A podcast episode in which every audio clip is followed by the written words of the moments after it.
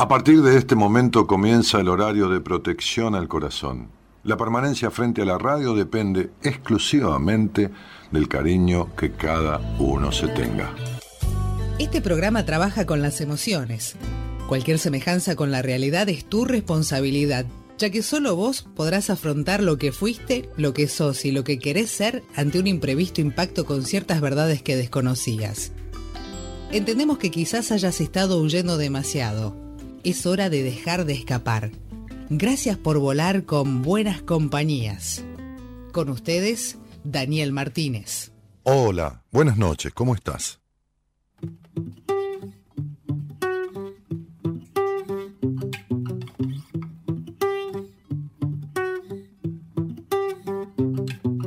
Vos que apareciste una noche cualquiera que me sacaste de mi casa, me llevaste por el mundo navegando entre los libros de tu biblioteca vieja voz, que me encontraste algunas horas después de haber vendido mi intuición y perdido conexión con él afuera, de haber estado con él, entregado la piel y quemado el corazón con la madera. No me dejes caer, si me vuelvo a tirar, solo quiero tener alas para volar muy cerquita del sol, encontrar mi lugar, soportar el temor de no poder despegar y buscar a pesar de los años, a través del tiempo, caminar descalzo, caminar despierto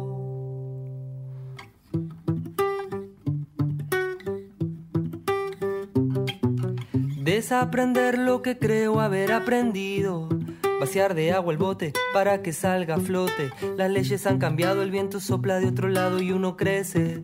O eso intenta, el que no busca no se mueve, el que se queda se avejenta. No es cuestión de años, es cuestión de ser. El que cuida a su niño es el que tiene el poder. Oh, oh, oh. Desaprender lo que creo haber aprendido. Confiar en las ideas, cuestionar el nido. Que tu arte se empobrece al compararse, lo sé. Siempre buscando algo que nos uniera, será por el temor de quedar afuera. Pasó el tiempo, no sé si mal o bien, pero el miedo al final se transformó en sostén. Los ojos nos engañan y aunque se ha secado el río, aún hay vibraciones, ya no existe el vacío como el árbol que se convirtió en papel. El aire que respiro no es el verdadero aire, es lo que yo creo de él. Adrián, Adrián Berra abre la semana de Buenas Compañías con este interesante tema que se llama Desaprender. Desaprender lo que creo haber aprendido. Desaprender lo que creo haber aprendido. Desaprender lo que creo haber aprendido. Desaprender lo que creo haber aprendido.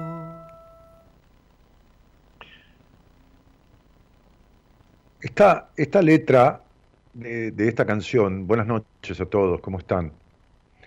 Eh, esta letra de esta canción me hizo recordar o asociarla un poco a buenas compañías. Voy a mirar hacia ambos lados porque estoy además grabando un video de esta apertura. O sea, de frente a la, a la pantalla, este, para la gente que está conectada a la transmisión y también hacia un costado donde está este, un dispositivo encendido grabando. Eh, ¿Por qué me hizo acordar a Buenas Compañías? Yo, yo hablaba el otro día sobre eh, el hecho de que ah, este programa, este, que no es mejor ni peor que nadie, es, es es único en sí mismo, como cada programa.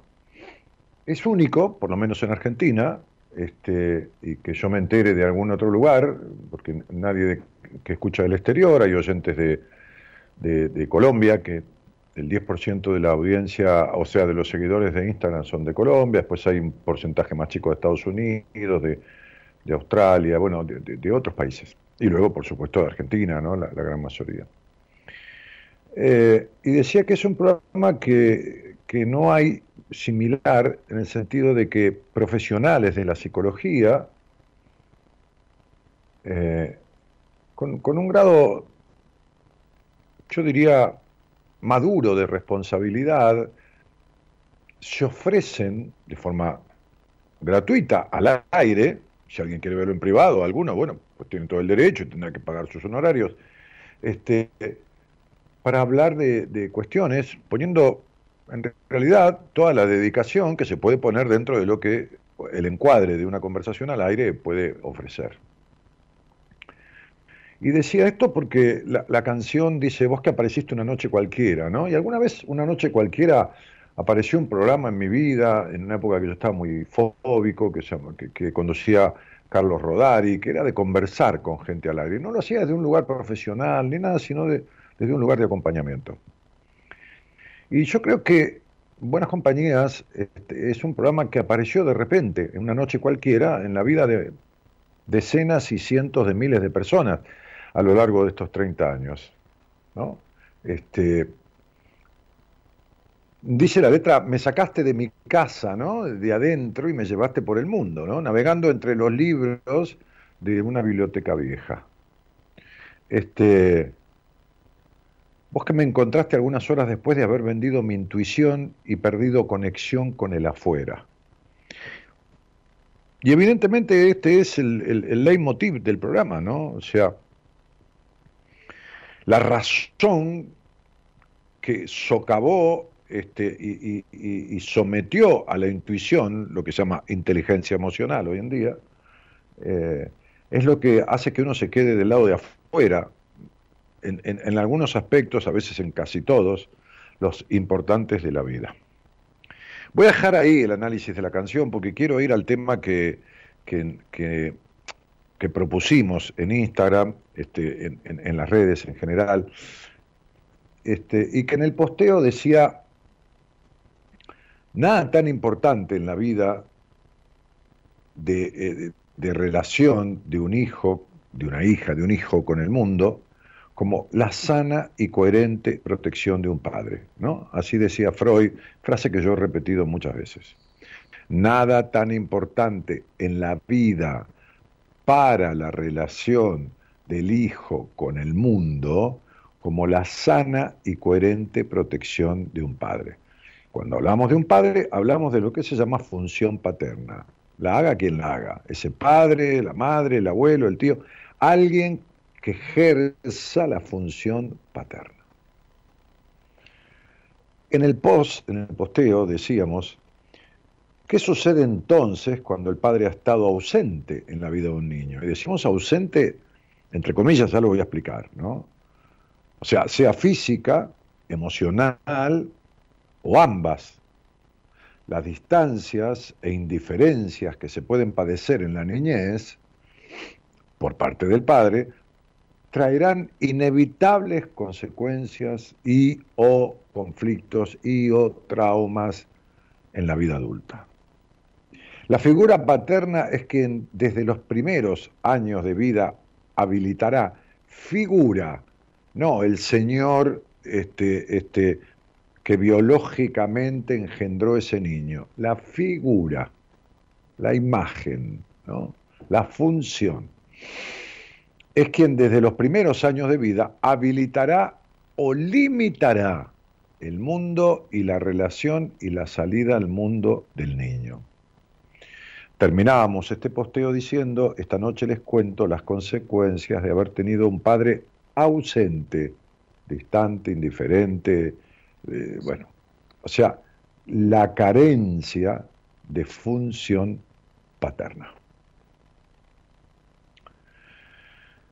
Eh, y, de esto se trata la cuestión, ¿no? Eh, a ver, yo estoy abriendo porque me, me anoté como, como pautitas o, o digamos este palabritas, ¿no? Este a ver si puedo desde aquí, porque si no las tengo en el celular. Ah, ah, ah, sí, sí, lo voy a ver desde el celular, es mejor. Eh, y es tan trascendente esto, y no digo que por supuesto la función de, la madre no sea importante, ¿no? Este, sí, claro que lo es, y mucho, pero es, tan trascendente que, lo van a ver ahora eh, en las consecuencias, ¿no? En, las cosas que devienen justamente de esa, de esa carencia. Este, y acá lo tengo, acá lo tengo en el celular, anotadas las palabritas. Primera cosa,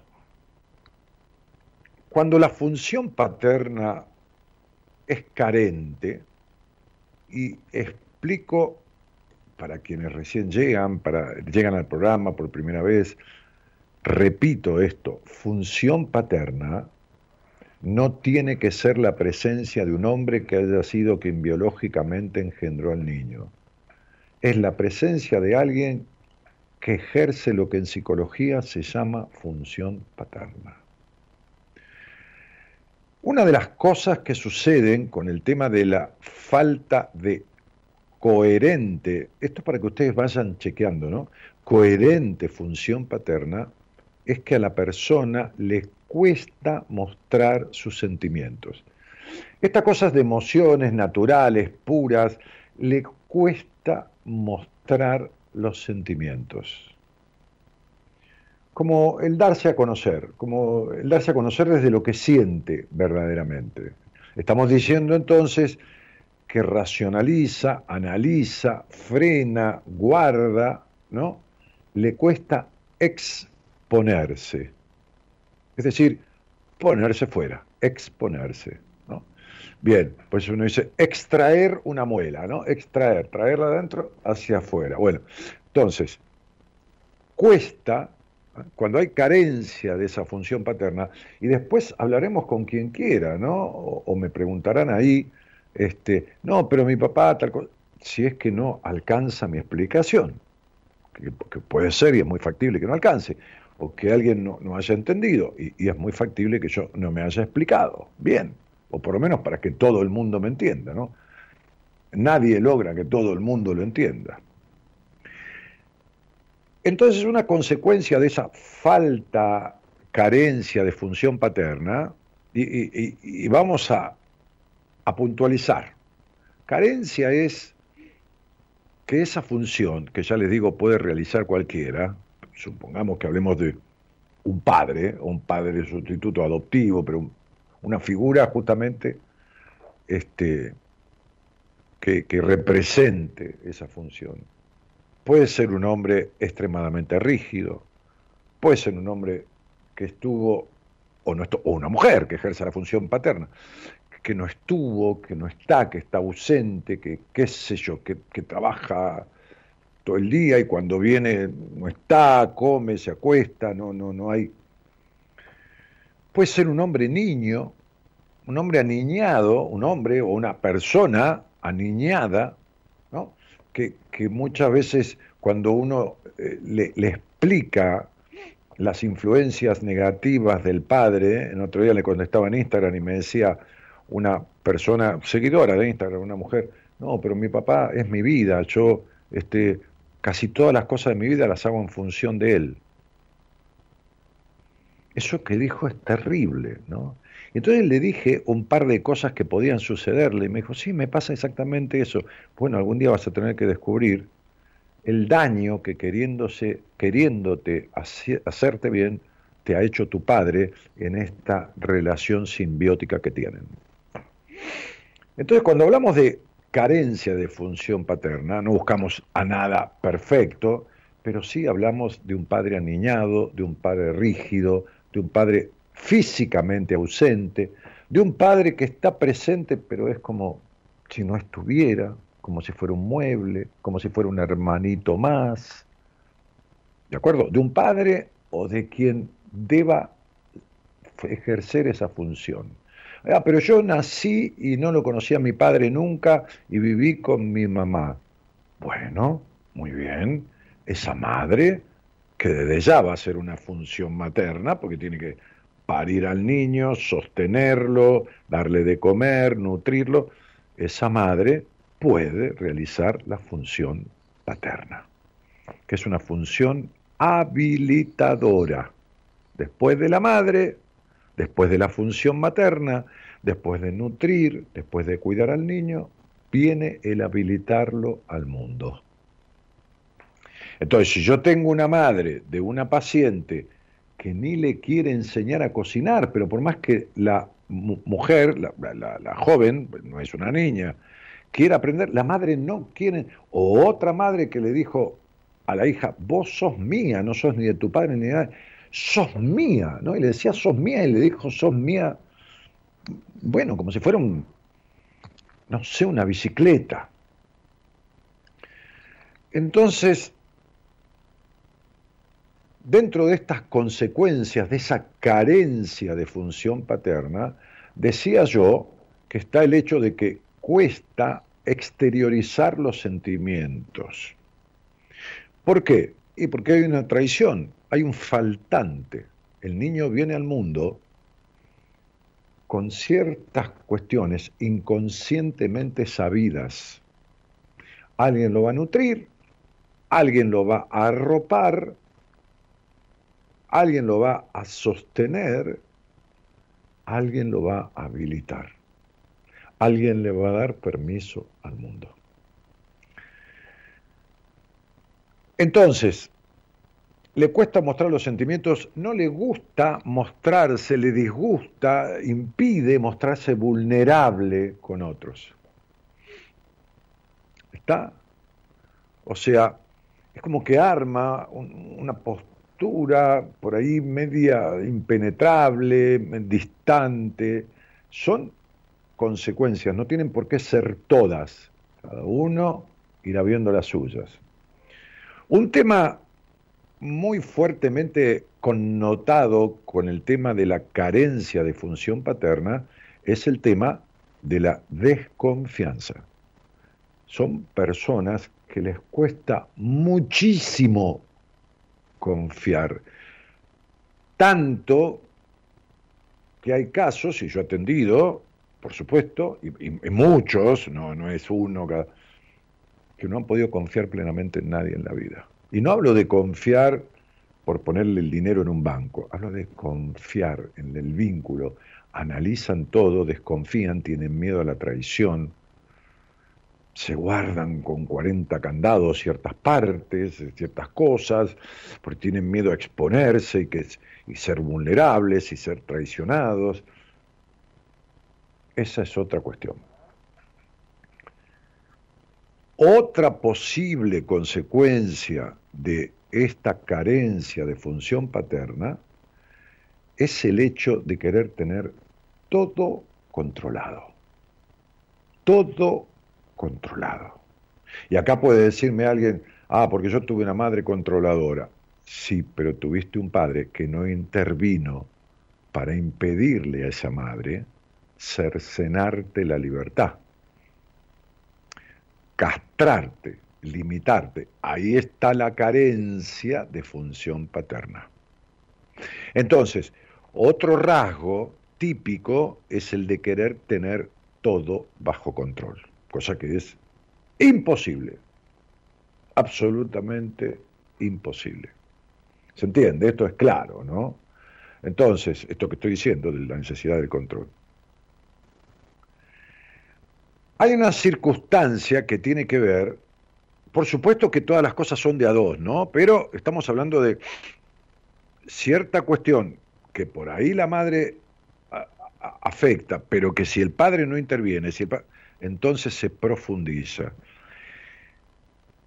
Y una de las consecuencias de esta carencia de función paterna es el continuo vacío interior. El continuo vacío interior. Esta sensación de incompletud. Esta sensación de que voy por lo que deseo y cuando lo tengo tampoco me da que sea la felicidad o el bienestar o lo que fuera que pensé que me, o la alegría que me iba a dar. Ese vacío interior, eso que yo le suelo llamar ese, vacío existencial o la falta de plenitud en el alma, ¿no? Este, nadie tiene el alma plena el 100% del tiempo, ni nadie está alegre el 100%, pero estamos hablando de emociones que invaden mayoritariamente, ¿no? que están en un constante ida y vuelta, ¿no? que son recurrentes. Hay un tema que es fundamental y que en algún momento voy, voy a tratar, voy a tratar de, explicar, este, intentar, porque todo es un intento, ¿no? Este, siempre digo la, la psicología, la, medicina, este, no son ciencias exactas, ¿no? Hay que interpretar. Pero la medicina tiene análisis, ¿no? Este, estudios muy complejos, de alta complejidad. La psicología, sí, hay algunos test, hay alguna herramienta, pero no día, algún día voy a querer hablar un poquito sobre la diferencia entre tristeza y depresión. Pero, pero vamos a esto, ¿no? Síntomas depresivos o de ansiedad son constantes, recurrentes en esta carencia de función coherente y sana paterna, de esta carencia de sana y coherente función paterna. Síntomas depresivos, o llegar a una depresión, o de ansiedad fuerte, ¿no? Tenemos una cuota de ansiedad a las personas, pero siempre hablando de esta de este desequilibrio, ¿no? Como que se manifiesta fuertemente. Hay que entender que la base emocional de la depresión son tremendas cuotas de enojo del pasado no resueltos. Tremendo cúmulo de enojos del pasado no resueltos. Encima, son enojos que muchísimas personas no se creen con derecho a sentir. La depresión tiene inmensa base y raíz en fuertísimos o fortísimos enojos del pasado que incluso muchas personas no se creen con derecho a sentir. Eh, muchas veces uno dice, y, pero mi padre hizo lo que pudo y bueno, me golpeaba porque o me maltrataba porque él era militar o, o, lo que pasa es que era alcohólico. uno intelectualiza de adulto pero tiene que entender que el niño padeció esas situaciones y que el niño no podía elaborar un razonamiento justificante. Síntomas depresivos o de ansiedad extrema, ¿no? O no una cosa que me ponga un poco ansioso. Bien. Otra de las consecuencias de esta carencia de función paterna coherente y sana, no perfecta porque no existe, digamos, lógica, son las relaciones inestables con los demás, sobre todo en las cuestiones de pareja. Cuando el objeto de deseo son los hombres, sea para una mujer o sea para un hombre, es muy inestable, otorga muchas decepciones, se, relaciona bajo el control, hay miedo a exponerse, a expresarse. Muchas de las cosas que he dicho anteriormente se manifiestan en, eh, este, en las relaciones de pareja.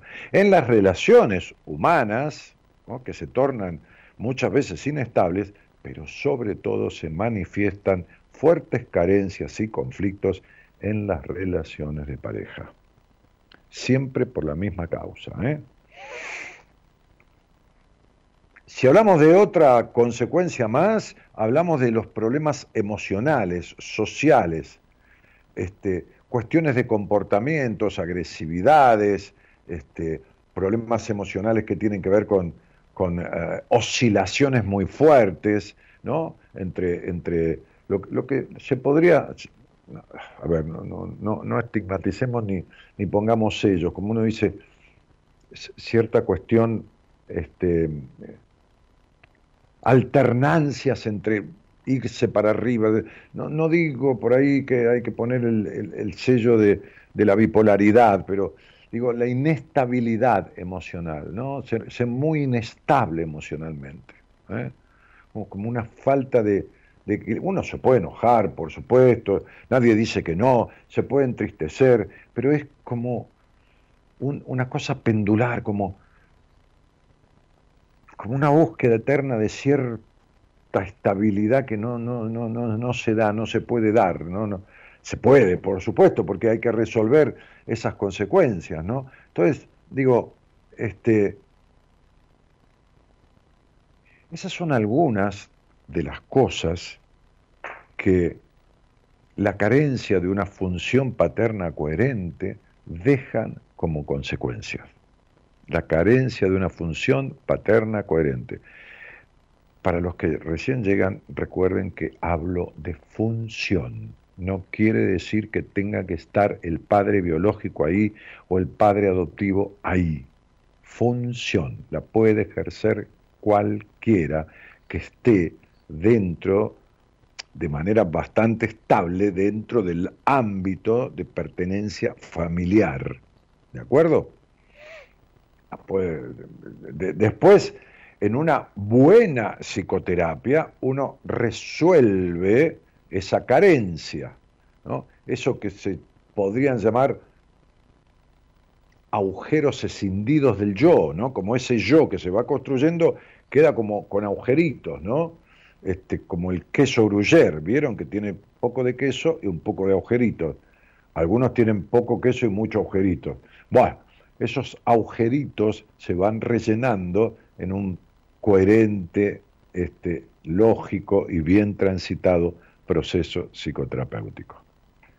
Bueno, pautas, para no cansarlo, ni no ser denso y no profundizar en cada cosa, quizás alguien quiera hablar conmigo de su caso en especial, porque dice, no, no entiendo, porque mi papá tal cosa, o porque mi tío, porque, qué sé yo, que lo de cada uno. Nada es exactamente para todo el mundo. Cada caso es una cuestión. Y cuando hablo con una persona, es a medida para esa persona. Los demás no tienen que tomarlo para sí mismos de manera textual ni exacta. ¿eh? Bueno, entonces, Buenas noches a todos y muchas gracias por estar.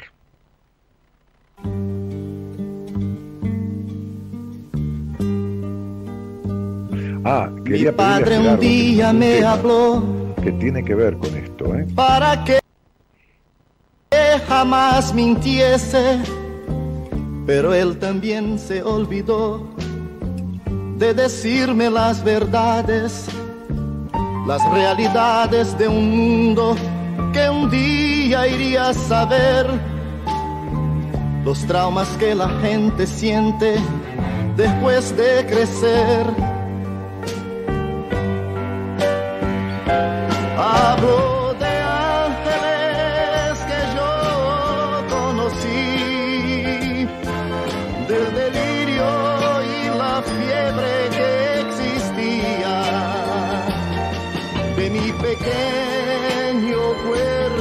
Que sufría sin poder yo entender.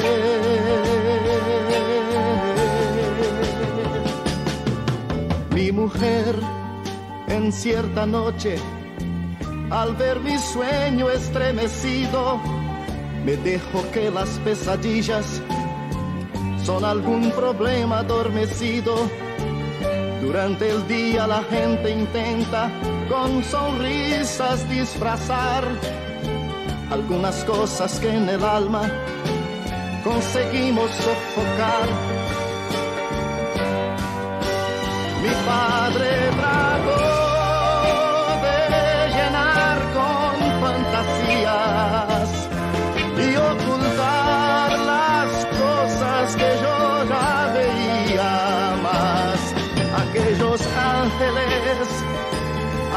ya se fueron después que yo crecí.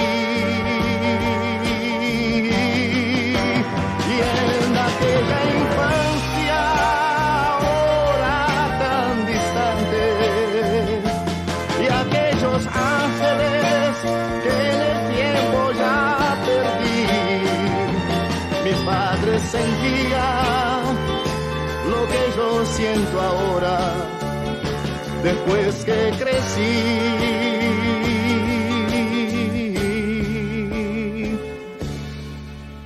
Ahora sé lo que mi padre quería esconderme.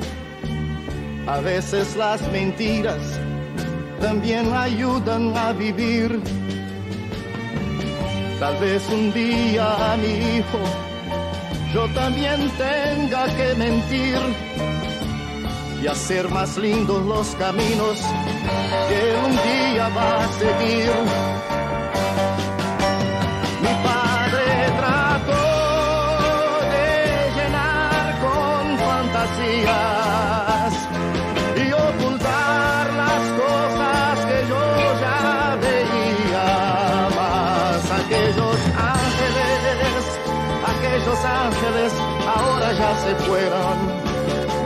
que yo crecí.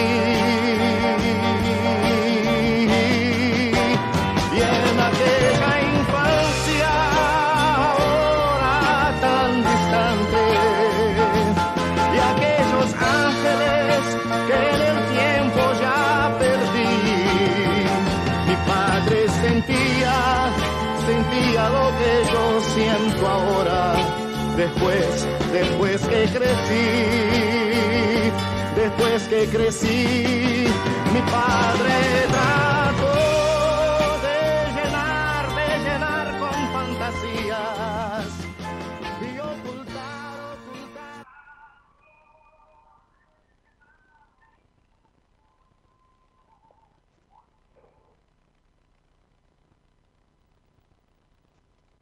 Bueno, estamos de vuelta.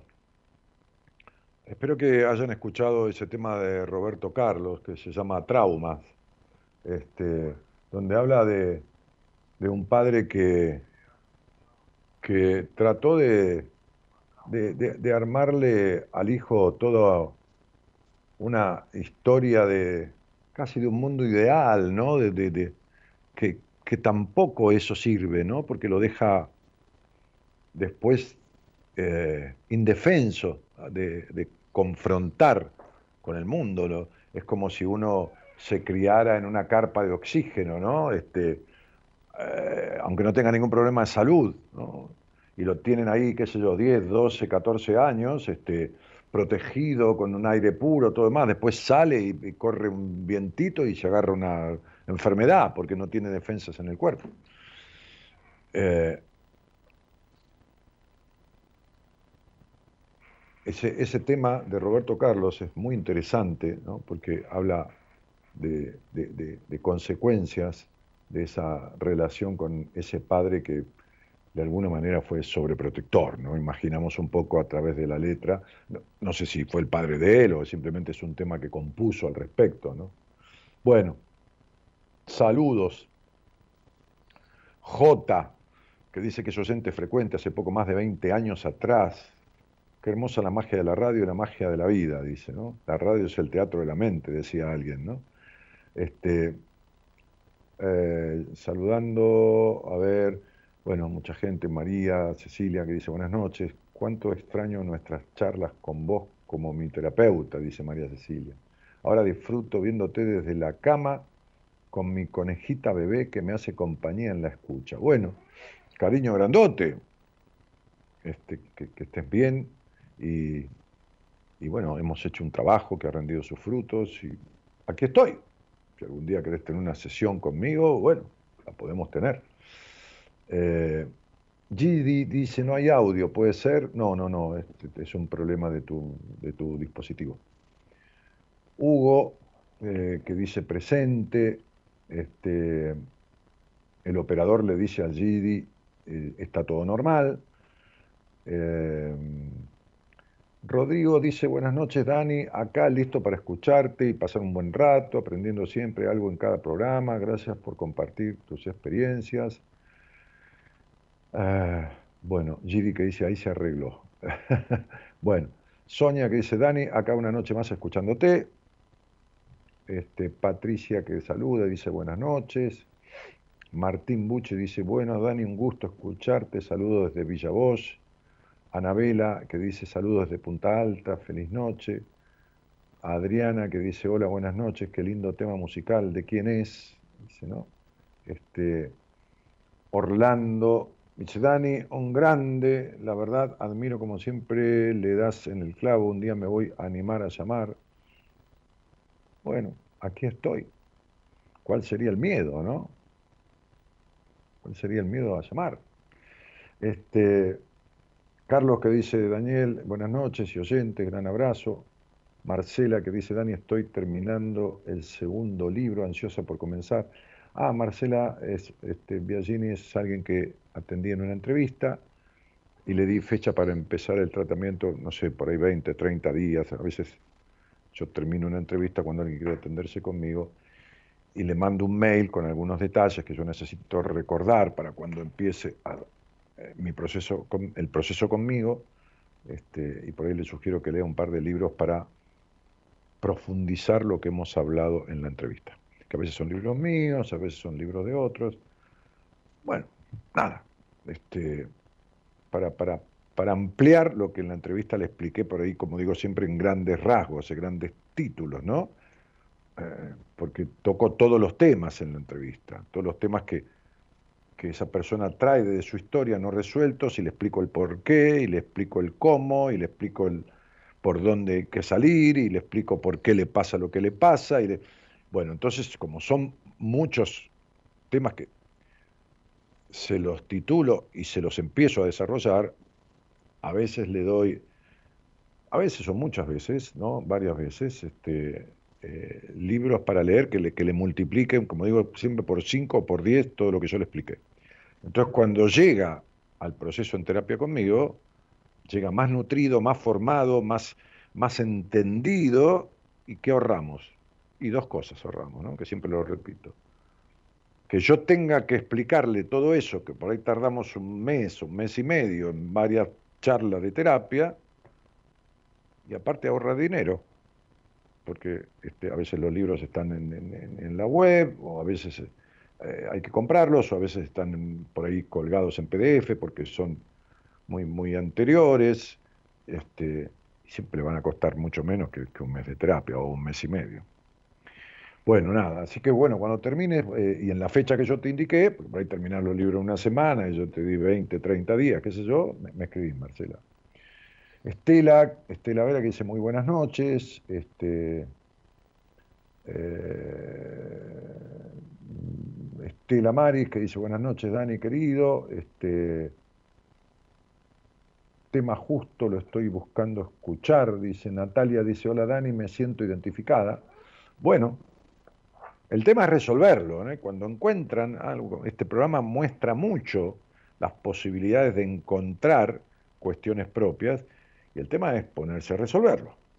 Este, si uno puede solo, puede solo. Y si no puede solo, tendrá que poner poder con alguien, ¿no? Este, ¿Qué más? Clara dice buena madrugada para todos. María Medina dice, Dani querido, tantos años de escucharte. Eh, hola, buenas noches. ¿Quién está por ahí? Hola, Dani. Sí, ¿qué tal? ¿Cómo estás? Buenas noches. ¿Cómo estás, Dani? ¿Cómo estás? Bien, qué sé yo, vivo, que no es poco. Estoy vivo, que no es poco. Este, y estoy en un lugar que me gusta mucho, que es mi consultorio, y estoy haciendo algo que me gusta mucho, que es este el programa, desde hace ya casi 30 años. Qué lindo escucharte. Bueno, gracias. ¿De dónde sos vos? Eh, yo soy de acá de Zona Sur, Florencio Varela. Ah, sí, del sur. Este, ¿Y, y desde cuándo nos, nos, nos conocemos? Uh, hace un montón que te escucho. Bueno, un montón, yo soy, un montón son, yo, son cuánto tiempo. Y no sé, no sé cuánto tiempo, hace bastante. Mi mamá te escucha hace muchos años y bueno, eh, te escucho por ella. Ah, bueno, mira, Sí, me escuchás a través de ella, a través de que ella empezó. Claro, tal cual. Y tuviste una cosa de contagio de tu madre. Te contagió buenas compañías. Sí, sí, sí, sí. Siempre que, que puedo eh, los escucho.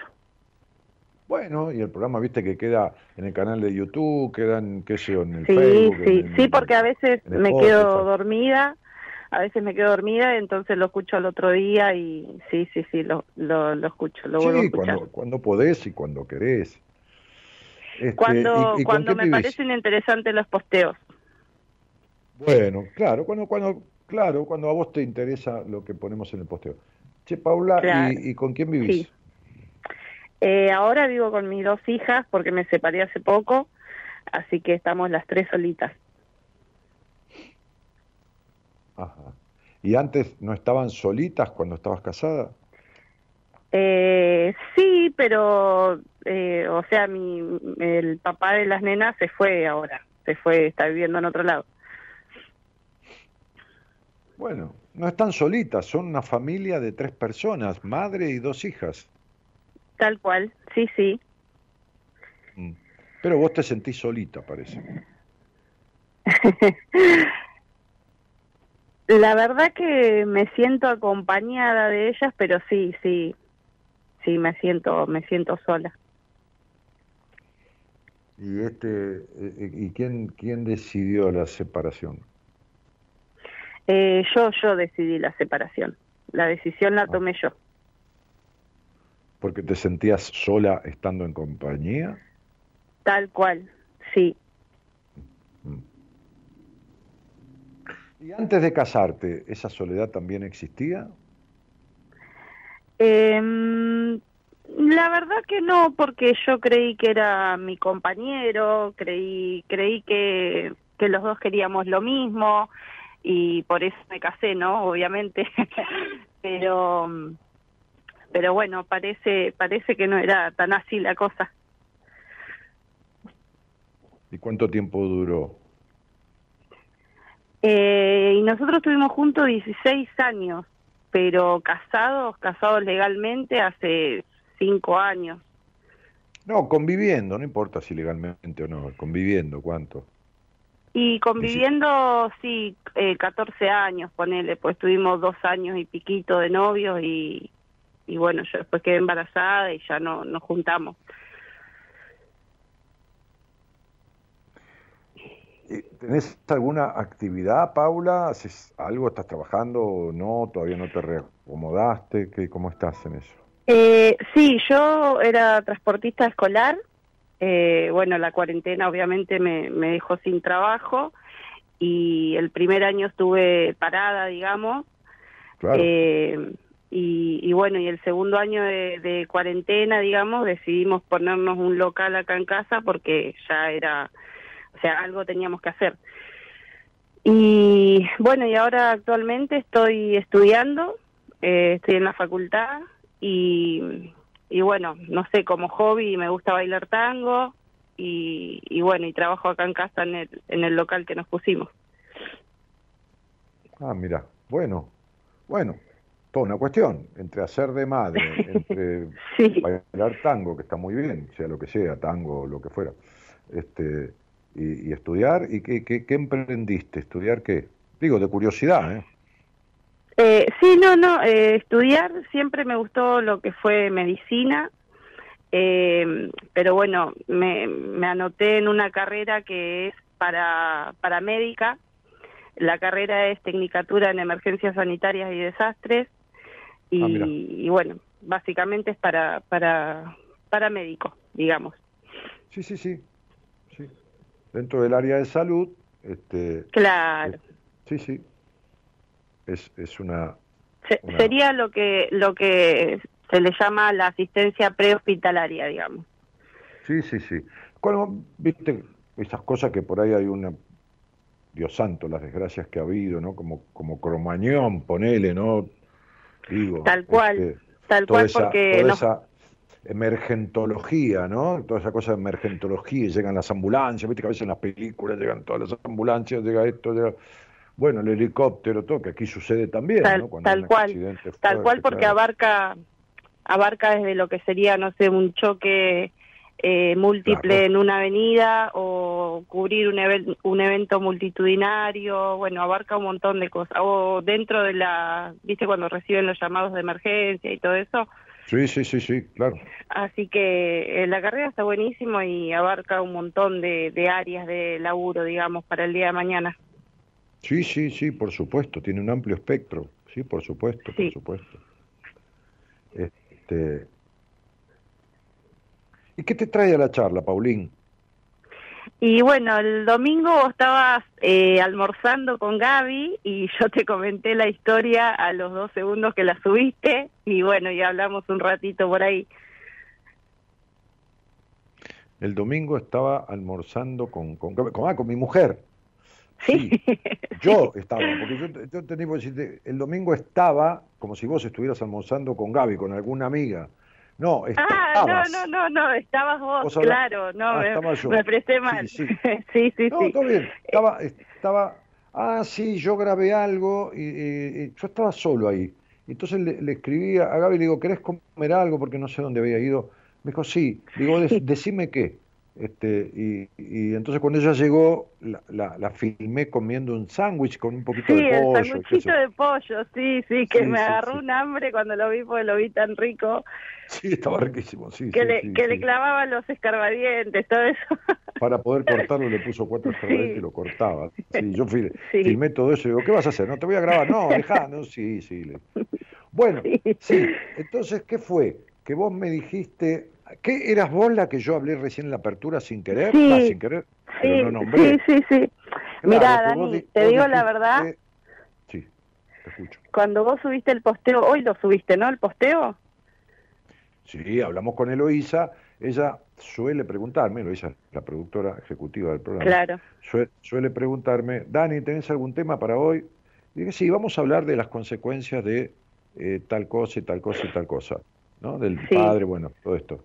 Entonces ella armó el post, me lo manda, si hay algo que yo quiero agregar, le digo, lo corrige, bueno, lo hacemos entre los dos.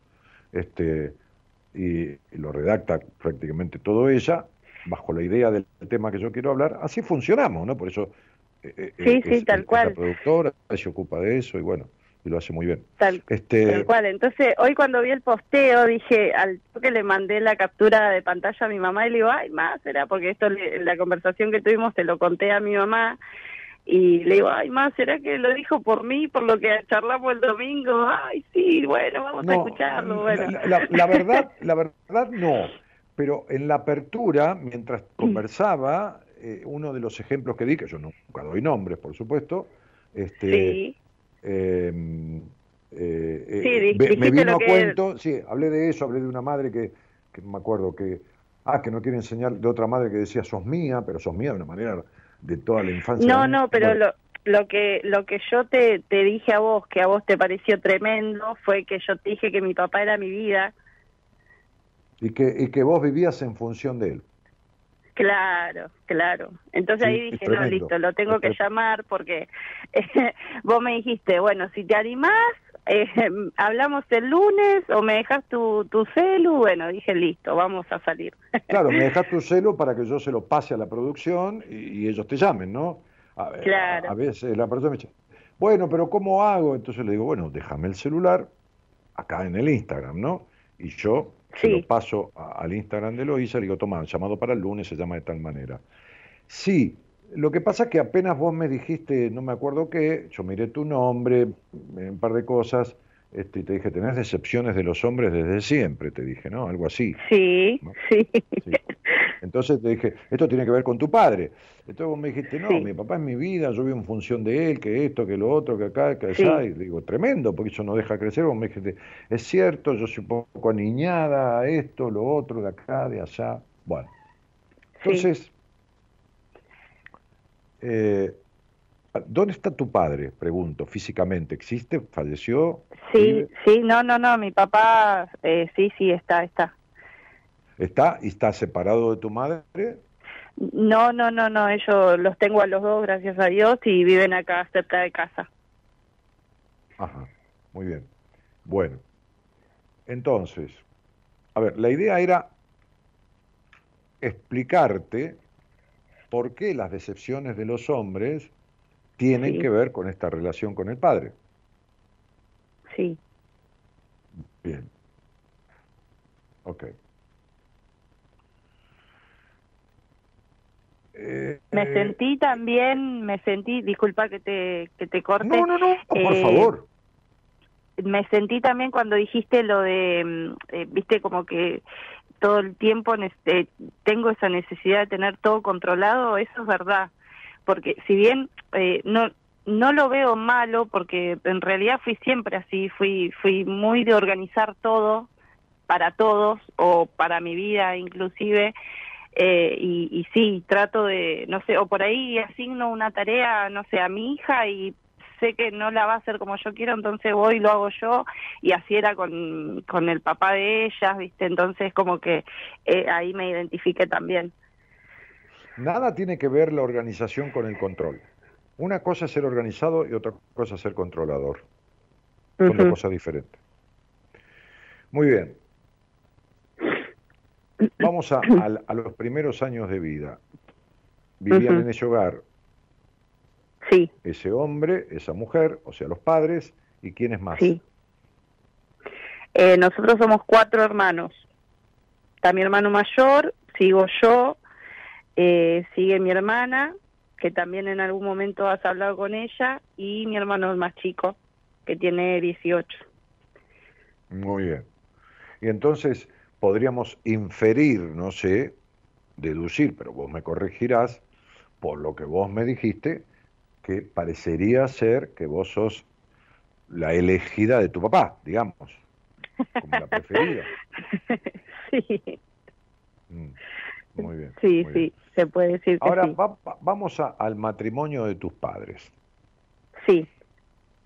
¿Vos considerás que es parejo o que hay notorias diferencias, es decir, en los roles. Y para ser más preciso, que tu mamá es la esposa, la mujer de ese hombre, y ese hombre el, el marido, el hombre de esa mujer, o que esa mujer es más bien aniñada y ese hombre es más bien como el padre de, de, su esposa, este, no importa las edades, digo las formas de ser, ¿no? Este, o que esa madre o esa, esa señora es más bien como la madre de ese hombre, ¿no?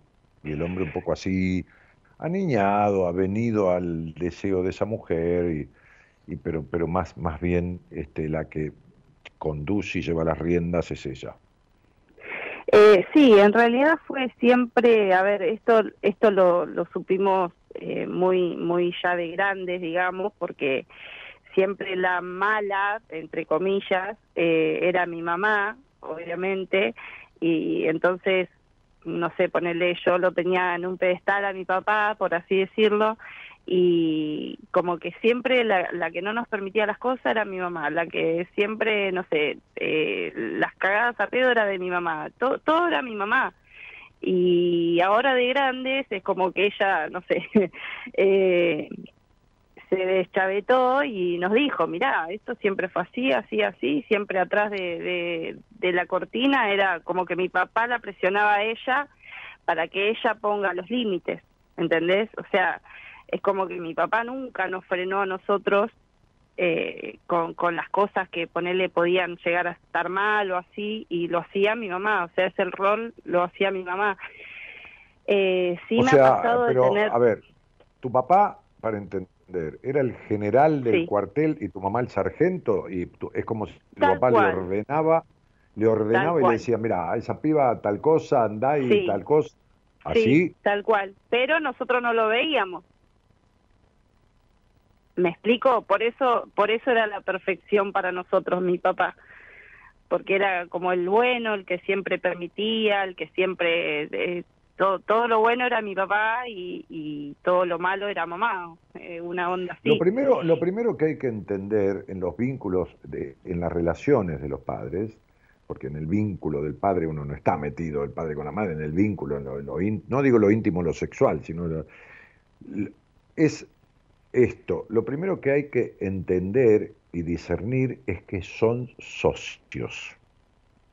Es decir, que así como en los negocios, muchas veces los socios, uno hace del bueno, del tipo que, y el otro hace del malo, ¿viste? O por ejemplo, yo me acuerdo cuando yo transitaba eh, este, mi anterior actividad, el rubro inmobiliario, que, qué sé yo, venían, lo llamábamos a un tipo que estaba interesado en la casa eh, y, decía, y yo la compraría, pero mi mujer no quiere, la ponía a la mujer en el papel de mal, o la mujer hablaba, ponerle con un vendedor de mi inmobiliaria o con mi secretaria y decía, sí, Mónica, me encanta la casa, pero mi marido no quiere. Y lo que quieren, lo, no quieren los dos, ¿viste? Es decir, hay un poco de, ese juego del bueno y del malo.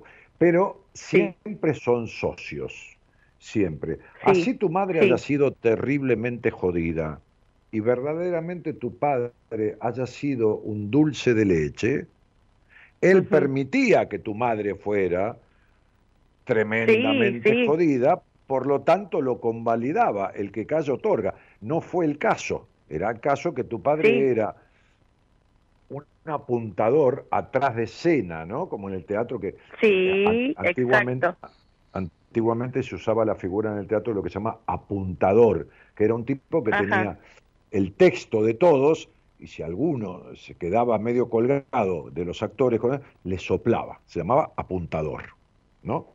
Bueno, entonces tu padre le decía de atrás a tu madre, este es el caso, pero siempre son socios. Sí. Siempre, siempre.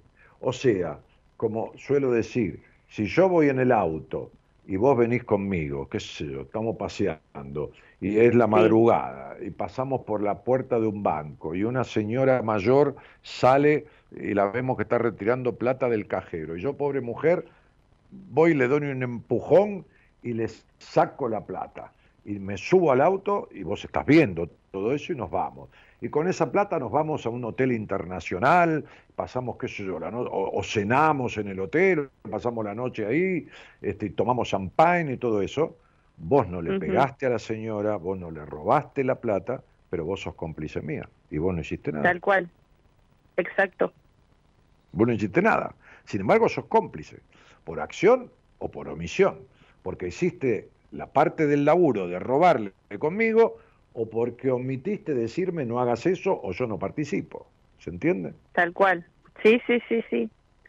Entonces quiere decir que esta, esta, esta, esta cuestión de... Ahora, vamos a la primera etapa. En la primera etapa, esta niña, vos, porque a cada uno las cosas le pegan a su manera, eras inconsciente de esta realidad. Una niña ve que la madre es una jodida del carajo y que el padre es el bueno para todo. Sí. Bien, entonces, ¿qué sucede? Que la niña se queda impregnada de esas limitaciones, de esa estructura, de ese control, porque ahí había un hogar controlador, un hogar, o la madre controladora, rígida y prejuiciosa, que el padre también, porque si no, no está con esa mujer. ¿Estamos? Sí. Bien. Entonces, pero la que figuraba como controladora, prejuiciosa, qué sé yo, culpógena y todo esto, era la madre. Entonces, ¿qué pasa? Que la niña se va adhiriendo Supongamos que tu madre hable castellano y tu padre hable eh, alemán y tu madre habla todo el día castellano y tu padre habla un poquitito alemán. ¿Qué lenguaje se te impregna más? El castellano. ¿Se entiende lo que expliqué? Sí. ¿Sí o no? Si no te lo explico de vuelta. Sí, sí, sí, sí, Dani, sí. Perfecto. ¿Y qué te quedó implicado? El control los prejuicios. Claro. Y todo lo que la madre impuso. El padre estaba detrás. Sí. Pero venía todo de la madre. Entonces te queda todo implicado. Ahora, ¿dónde está? Vos te das cuenta en la adultez que tu madre un día dijo, bueno, basta, che, a ver si se creen que yo soy el verdugo acá, no, acá tu padre, esto, lo otro, acá, lo de allá. Bien, no, no importa eso desde un lugar muy profundo, muy profundo, pero muy sabio, la niña, la niña sufre una tremenda decepción del padre en la infancia. Y ahora te voy a explicar por qué. Porque así como yo decía recién en esta, por lo menos esbozo de explicación de las consecuencias de un padre desdibujado, de una función paterna tu padre la mandaba a tu madre, en muchos casos, decía, se dice meter púa, ¿no? Empuar, ¿no? Mandar Tal cual, sí. Sí, sí. sí, A que hiciera las veces de, sargento, las veces, las veces de, del, malo de la película. Ok. Entonces a la niña le aparecía la madre como la jodida, la yegua, la, dramática, la, controladora, la, castradora, porque sí. una actitud castradora de madre. Pero ¿qué sucede? ¿Dónde está el conflicto que se te generó con tu padre? En la falta de protección de la actitud de esa madre. En algunos casos, estas situaciones son reales. Verdaderamente la madre es igual que la tuya sin que el padre la induzca y la mande y le insinúe nada. ¿Qué es lo que a vos te parecía? Te parecía que la, la verdad era esa realidad que la madre era la yegua jodida y el padre era el bueno de la película. Pero sí. tu, tu padre no te protegió de tu madre.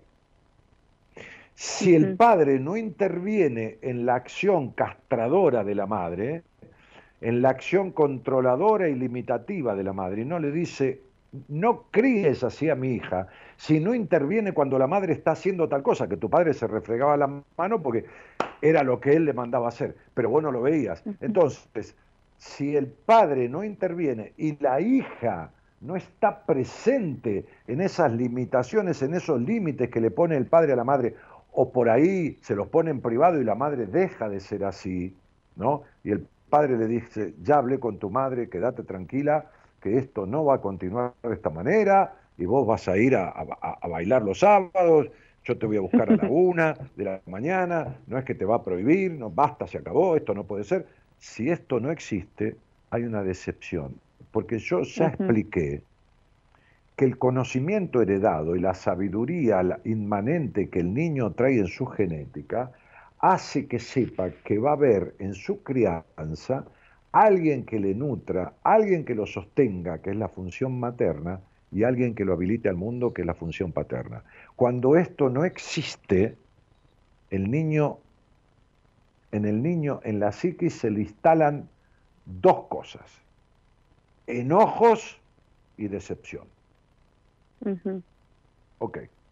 Al haber enojo y decepción, al haber enojo muy fuerte, no resuelto y decepción, van a pasar dos cosas primero que va a haber decepciones reiterativas de los, de los hombres, incluso antes de que esa hija se entere de que el padre era partícipe. Es decir, si vos te enteraste a los 25 años que tu papá era también jodido como tu madre, a los 15 tuviste un novio y tuviste decepción. ¿Por qué? Porque tu psiquis ya estaba implicada de la carencia de protección paterna ya tenía la decepción del padre metida en el inconsciente.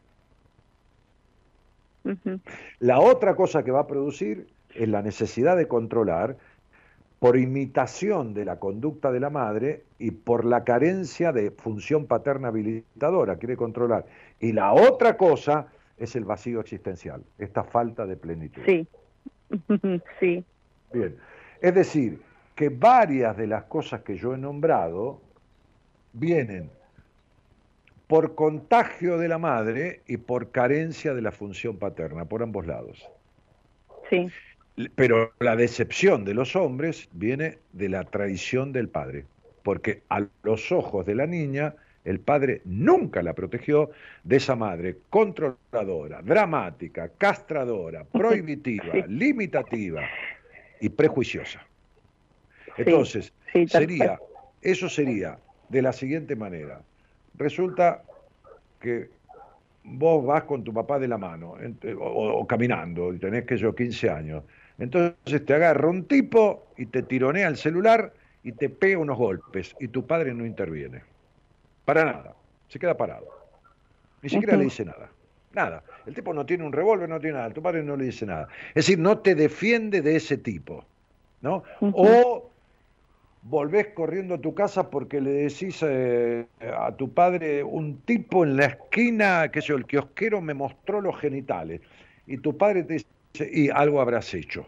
Bien, esa falta de protección del padre, en esas circunstancias, le implica a la niña una tremenda decepción y una traición. Buah.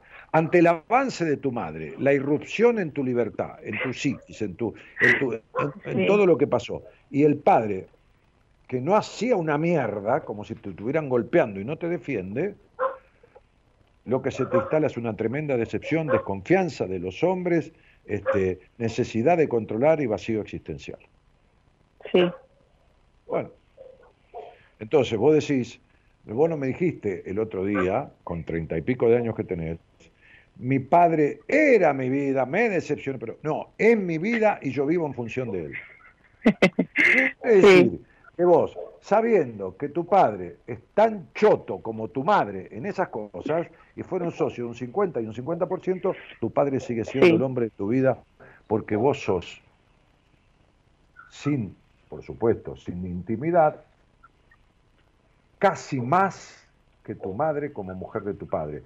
O él más tu hombre que cualquier hombre que hayas tenido en tu vida. Y te estoy hablando hombre en el sentido... Sí, sí, sí, sí, sí. ¿Se entiende, no? Es decir, vos sos la mujer, la otra mujer de tu papá. Y no hubo ningún hombre en tu vida como él. Porque tiene de vos, tiene de vos todo lo conscientemente admirable hacia tu padre y todo el enojo y la hijaputez y la decepción de su actitud de mierda. Es decir, tiene todas las emociones tuyas este, puestas en él. Sí. Ok. Además, tenés muy baja confianza en vos. Entonces, como digo en estos casos que no está resuelto absolutamente nada de las... O fíjate que entre el primero y segundo nombre, tu primer nombre tiene un número 5 en la esencia, el segundo un 4, cuando hay un 9 entre el primero y el segundo nombre, lo que marca es una tremenda decepción del padre. O sea, yo te hubiera visto una entrevista y te digo, ¿de qué querés hablar? ¿De la decepción de los hombres y la de tu padre? Y vos todo me dices, no, mi papá no, y ahí te empiezo a explicar. Ajá. Claro. Entonces, vos fíjate que sos una tipa llena de ojos, recontra, súper, hiper curiosa, pero reprimida totalmente, con baja confianza en vos, todo con lo que soñás se rompe, tenés un estado melancólico permanente, hay vacío existencial y hay ruptura de tus sueños, porque todo lo que soñás no lo alcanzás nunca, si lo alcanzás no te llena, y si te llena lo perdés, entonces es siempre lo mismo. Sí, tal cual.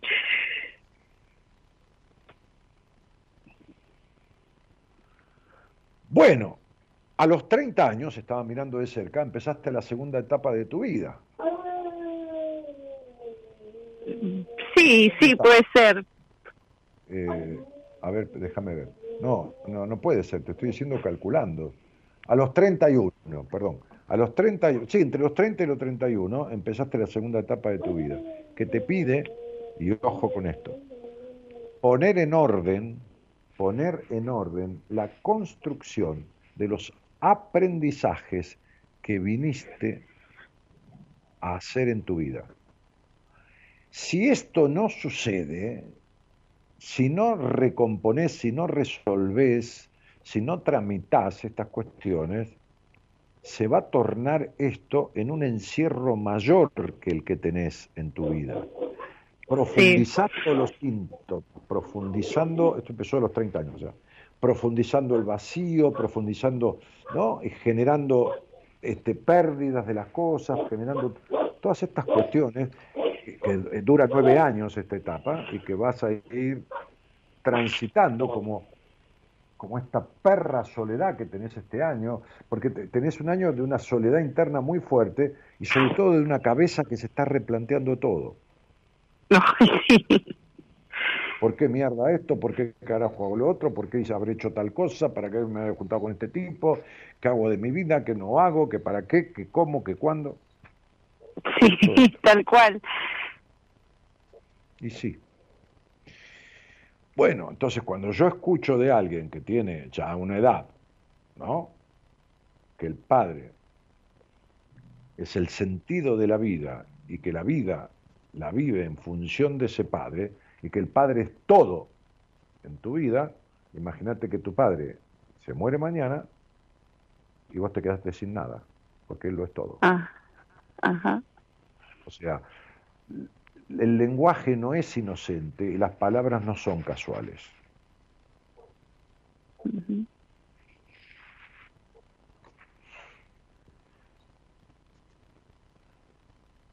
Imagínate que yo estoy tratando a una profesional de la psicología del exterior con varios títulos y posgrados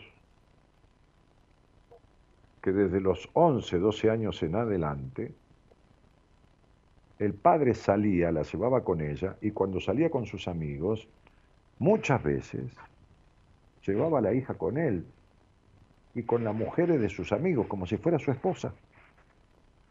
Pero él tenía esposa y vivía con la esposa y la madre se quedaba en la casa y la hija iba a andar en bicicleta con el padre, y jugaba con el padre de chiquitita y salía con el padre de grande. No tuvieron nada que ver, ¿eh? no es que fue abusada sexualmente ni nada, no, por favor. No, no, no, tal cual. Pero el abuso emocional y la situación edípica que le causó ese padre fue tan terrible que tiene grados y posgrados en, en, psicología y todo lo demás y no resolvió nunca nada, la estoy tratando yo.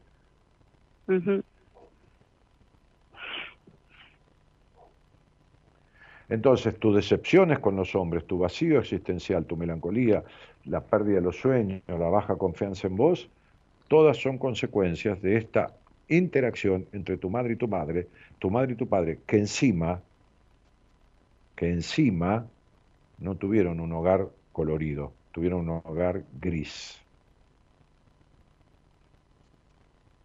No veo a tu padre y a tu madre festejando mucho la vida.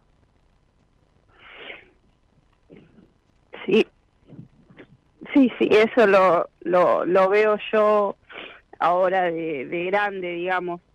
Veo, veo muchas cuestiones. Eh, de hecho, no, te cuento así por muy por arriba, cuando yo tomé la decisión de separarme, eh, mi mamá vino un día acá a mi casa y se puso a llorar porque es como que, no sé, como que ella no lo esperaba, digamos. Eh, tener ese ese castillo armado de y yo agarré y le dije mami le digo yo no voy a hacer lo que lo que vos hiciste o lo que toda tu familia hizo de quedarse porque los hijos porque la casa porque el trabajo en común no tu madre tu eh, madre no. tu madre creo que escribe la felicidad con z este y doble s no saben escribir la palabra Tu madre es una melancólica eterna y una mujer sufrida y tu hogar fue un hogar de eh, una infancia de esfuerzo, un hogar esforzado en la falta de disfrute. ¿Me explico lo que digo? No importa lo que vos vieras como niña o no vieras. Entre ellos esto fue así, ¿entendés? Y bueno, qué sé yo. De eso estás contagiada. Sí. Bueno, en algún momento va a tener que repensar y recalcular como un GPS para que tu padre deje de ser tu vida y vos dejes de vivir en función de él, este, y, te des cuenta que, qué sé yo, que tu madre viene y se pone a llorar. Es decir, ese hogar ha generado culpa que tenés para vender. Si en el negocio vendieras culpa y hubiera gente que compra culpa, porque hay gente que compra culpa por todo, te harías millonaria. Porque ese, ese hogar fue culpógeno hasta en la intimidad porque tu madre te llenó de culpas, junto con tu padre, por supuesto, porque tu padre es tan prejuicioso como tu madre, hasta en la parte íntima.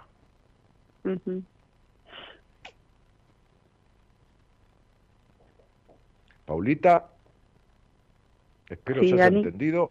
Escucharlo de vuelta al, programa, la, al programa, escuchate la charla para, para estar tranquila, porque una cosa es estar al aire, viste, uno y otra cosa es escucharlo tranquilo, ¿no? Este, escuchátelo para, para que te, entre, para que lo repienses, lo, lo rumees lo, y te pongas en marcha a resolverlo, dale. Sí, Dani. Bueno, te mando un cariñito grande. No, te mando un beso a vos y a Gaby. No te quedes sin resolverlo, porque el próximo tipo también te va a parecer el príncipe azul y también va a resultar siendo una calabaza en vez de, de una carroza tirada por caballos blancos. No vuelvas a querer arreglar esto con un tipo porque no lo vas a solucionar. Va a ser más, más intenso la decepción y más rápido el final. Sí, sí, sí. Vos tendrías que haber terminado esta relación hace varios años y por los mandatos de tu familia es que lo estiraste. tal cual. Sí, sí, sí, es así, es así. perfecto. Tenés una sola vida, Paula, trata de utilizarla para lo único que debe ser utilizada, que es para disfrutarla, al menos la mayoría del tiempo. Un beso grande. Un beso, Dani. Chao.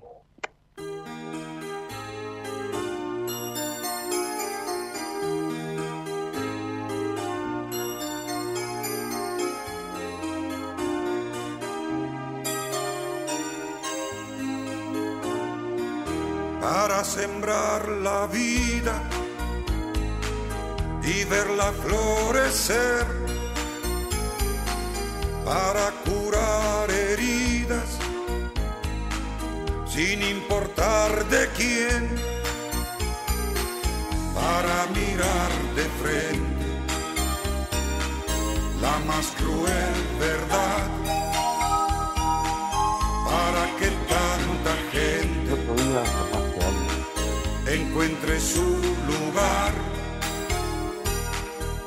lo primero que hay que hacer es tratar de ser mejor, luego volver a creer en la fuerza del amor. Lo primero que hay que hacer es tratar de ser mejor, de ser mejor cada día para vencer el miedo, para vivir en paz, para decir lo siento a quien hacemos mal, para entregarse a todos con alma y corazón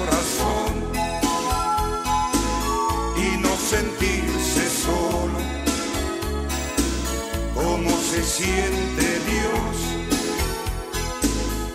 Lo primero que hay que hacer es tratar de ser mejor, luego volver a creer en la fuerza del amor. Lo primero que hay que hacer es tratar de ser ser mejor, cada día mejor. Para salvar al mundo de la perversidad, para que todos juntos volvamos a empezar,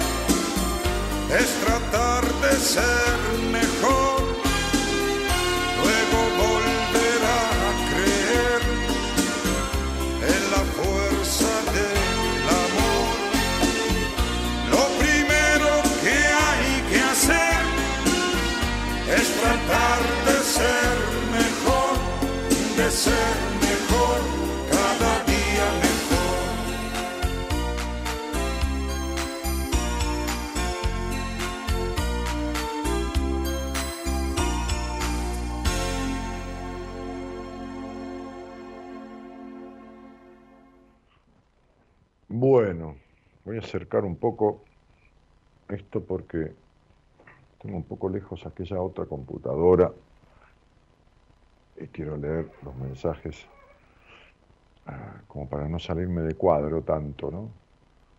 Como diría en televisión por la cucaracha, te dice el director, no te salgas de cuadro.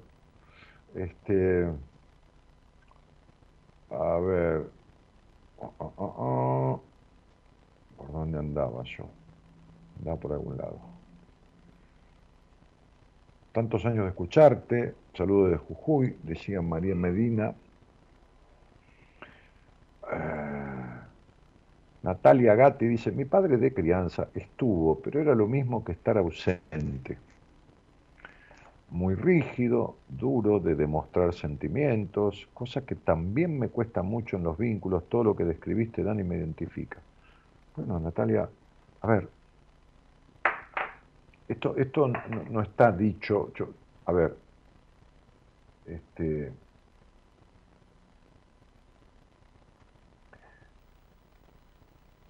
en general y en particular, en la inmensa mayoría de los casos, o sea, salvo que yo aclare, que diga, mencione un tema y diga no sé, de lo que hablo sé. No es que sé más que nadie, ni menos que nadie, ni... sé. Entonces, esto que está diciendo este, Natalia, Natalia Gatti es absoluta y totalmente solucionable. Es decir, ella está diciendo, mi padre de crianza, que es el caso de muchísima gente, estuvo, pero era lo mismo que estar ausente muy rígido, duro de demostrar sentimientos, como lo de Paula recién, ¿no? Es lo mismo, es totalmente resolvible y solucionable, ¿no? Muy rígido, duro de demostrar sentimientos, cosa que también me cuesta mucho en los vínculos.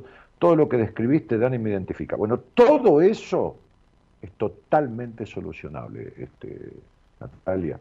Y no te lo digo como diciendo, sí, se arregla, bueno, este, todo tiene solución en la vida. No, no, no, no, no, no se resuelve, te lo digo con precisión este, y certeza, se resuelve.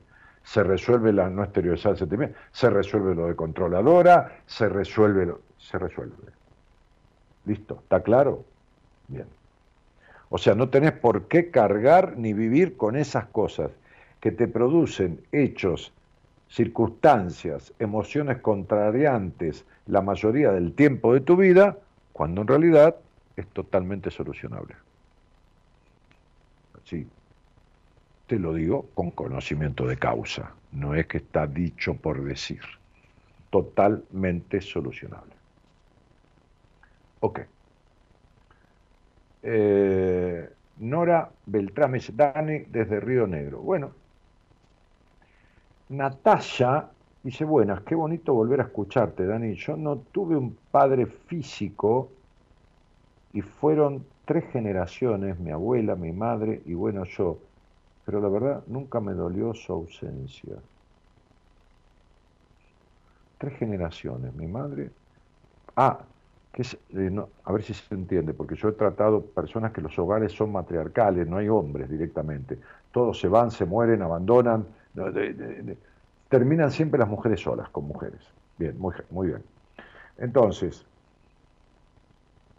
en ese sentido decís que tres generaciones que repitieron la historia de, de no haber hombre, ahora, en ninguna de las cosas que yo manifesté como consecuencia del tema del padre que cita, que no existe, hablé del dolor. Que no te duela no quiere decir que no te haya afectado y que te afecte y que te siga afectando y que te va a afectar cada vez más en el futuro. ¿Querés saber cómo? ¿O querés que yo te lo diga? Llama por teléfono a la producción, mándale un WhatsApp al número en pantalla, salís al aire y te voy a explicar todas las consecuencias que tienen que ver con la no existencia de padre, a ver, y porque voy a ver cuando vea tu nombre tu fecha de nacimiento, si hubo una función materna que sustituyó la carencia paterna y ejerció esa función habilitadora. Pero por eso tengo que hablar con vos, ¿viste? Porque, si no. Porque vos fijate lo que es el mecanismo de negación. O sea, vos me hablás de, que, de lo único que yo no hablé por la carencia de función paterna, que es el dolor. No hablé. Yo nunca dije una de las consecuencias es el dolor, nunca. Quiere decir que vos me mostrás que no te duele y me escondés todo lo demás que yo hablé. Estoy seguro, pero segurísimo, porque yo hablé de rojo, azul, celeste, gris, violeta, marrón, y vos me hablas de negro. Yo no mencioné el negro. No me hablas de ninguno de los colores que te hablé. Si realmente vos tuvieras superado la ausencia de función paterna, o tuvieras resuelto con un sustituto la carencia de presencia física de tu padre, no me hablarías de algo que yo nunca hablé. Eh, atento que tenés tendencia a la dispersión encima, pero bueno, lo voy a dejar ahí. El día que quieras hablar, hablamos. Eh, hola Daniel y buenas compañías, dice Marta. ¿Qué más? Eh, ¿qué, es, Eloísa, lo que hay? Un chat 69XXZ con dibujos que están hablando en inglés. No sé. ¿Qué es? ¿La promoción de un sitio? Bueno, Marcela dice, increíble, me siento identificada, ah, por las cosas que yo fui explicando, ¿no? Del padre. Ana dice, hola, yo también me siento identificada debemos ser una generación muy susanitas. No, no, querida, no, no. El otro día yo fui a, una, a, una, a un country a cenar el sábado a la noche, me invitó, nos invitó a Gabriela y a mí, un matrimonio conocido nuestro, y fuimos a cenar. Y había una amiga de, ellos que, ejerce la abogacía, bueno, estuvimos charlando de, de, la profesión de ella y todo lo demás. Entonces este, este, decía, bueno, somos una generación que esto y que lo otro. Y dije, no, no, discúlpame, yo atiendo chicas que tienen 25 o 30 años menos que vos y tienen los mismos problemas que vos. No se trata de generación X, ni Z, ni milenias, ni trileñas, ni cuatrileñas. No. No importa que se expresen de otra manera, que hablen de chiques, que no. No importa si bailan jazz, tango, minué o rapean. Yo les aseguro que yo atiendo, veo en entrevistas personas de 70 y pico, 80 años, este, pero fíjense que el, target mayor, por ejemplo, de seguidores de Instagram es eh, 20-44. El 70% de la audiencia tiene 20-44. O sea, son de una generación totalmente diferente a la mía, por ejemplo. Sin embargo, tienen las mismas afectaciones que tiene mi, generación. No importa. No importa que hagan after hour, no importa que tomen otra cosa, no importa que en vez de este, cocaína tomen pasta o éxtasis, no importa. No importa que tengan sexo 400 veces por semana, tienen sexo culposo, las chicas de 20 años, yo las veo, yo las atiendo en entrevistas, hay gente que está escuchando y que no, sale ni escribe nada y me ven privado y no quiere ni hablar al aire ni nada. Y está bien, cada uno que haga lo suyo. Este, no, no, no, no, gente. No. No.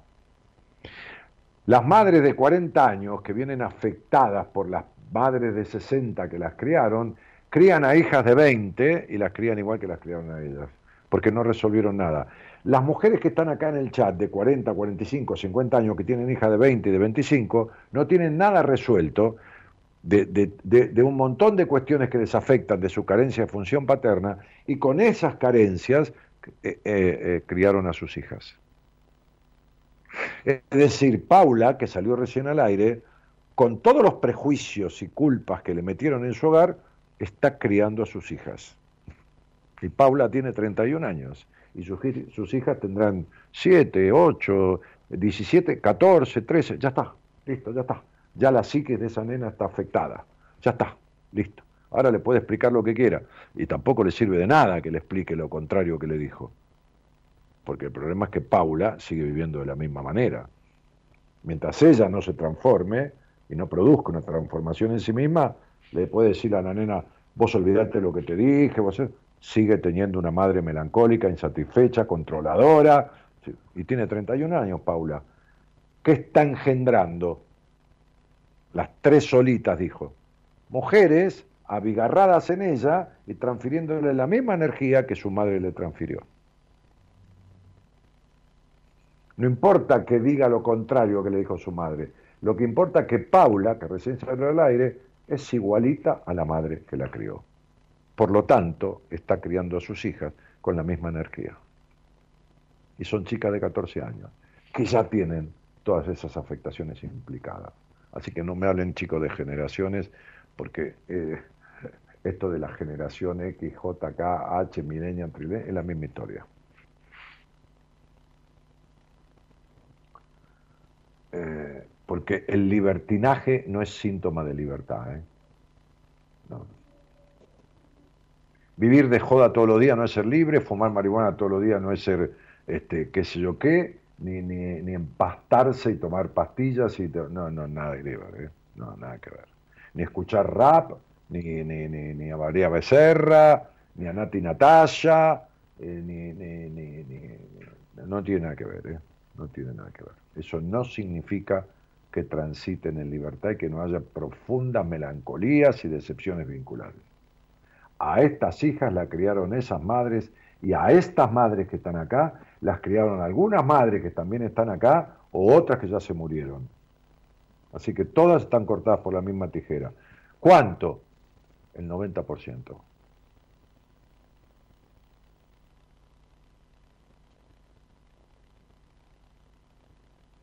Ana Noemí Acuña dice, debe ser lindo haber tenido una buena familia unida y protectora. Sí, ayuda. No resuelve todo, ¿eh? No te deja con todo resuelto para tu vida, pero ayuda, por supuesto. Mi papá era mi príncipe azul, dice Elizabeth. Hasta que hice terapia, a partir de ahí perdimos todo tipo de contacto. Por decisión de él, yo le sigo queriendo, pero ya no es mi príncipe azul. Y bueno, la vida no continúa. Elizabeth fue paciente mía. Fernando Cabrera. Claro, esto es como cuando hay una pareja y el hombre es posesivo de esa mujer o lo que fuera, ¿no? Entonces la mujer empieza a generar un poco de autodependencia, no digo independencia, pero sí autodependencia. Bueno, chao, la mierda, el tipo se enoja, que esto, que lo otro. Por ahí ese padre se enojó porque esa hija dejó de ser eh, la cenicienta de él. Eh, ¿Qué tengo? ¿Alguien en el aire? Hola. Perdón, hay alguien en el aire, me mandó un mensaje a mi productora, me pareció, qué sé yo.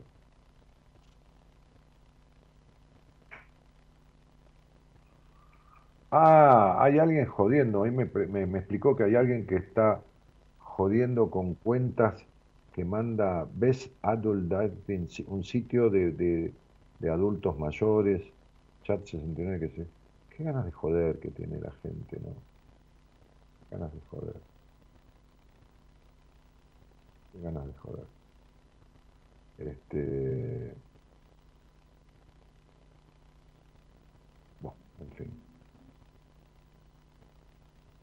Eh, Ana Noemí Acuñez, yo también me siento identificada, debemos ser una... Ah, la generación esta que decía. Eh, ¿Qué más? Buenas tardes, llegué tarde al programa. Bueno, lo puedes escuchar en otro momento.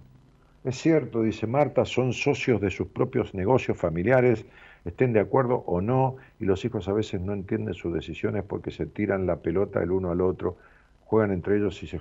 Sí, es así. es el vínculo de tu padre. Este, ¿Qué más? ¿Alguna cosa más? Mm, bueno. Marta dice, ese chat es un lugar con virus, ojos. Y sí, hay gente jodida, hay gente de mierda.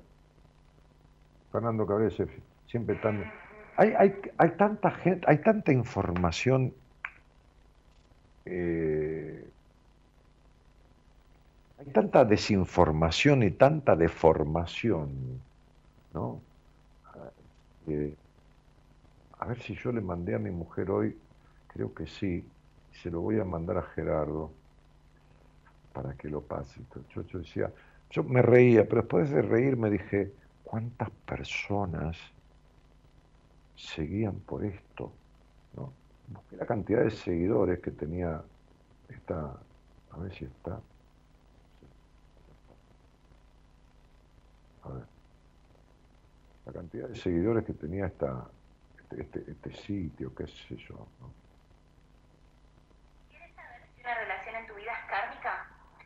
Entonces, a ver, Eloísa, te lo mando a vos y mandáselo a Gerardo, que lo ponga al aire con imagen y todo, ¿no?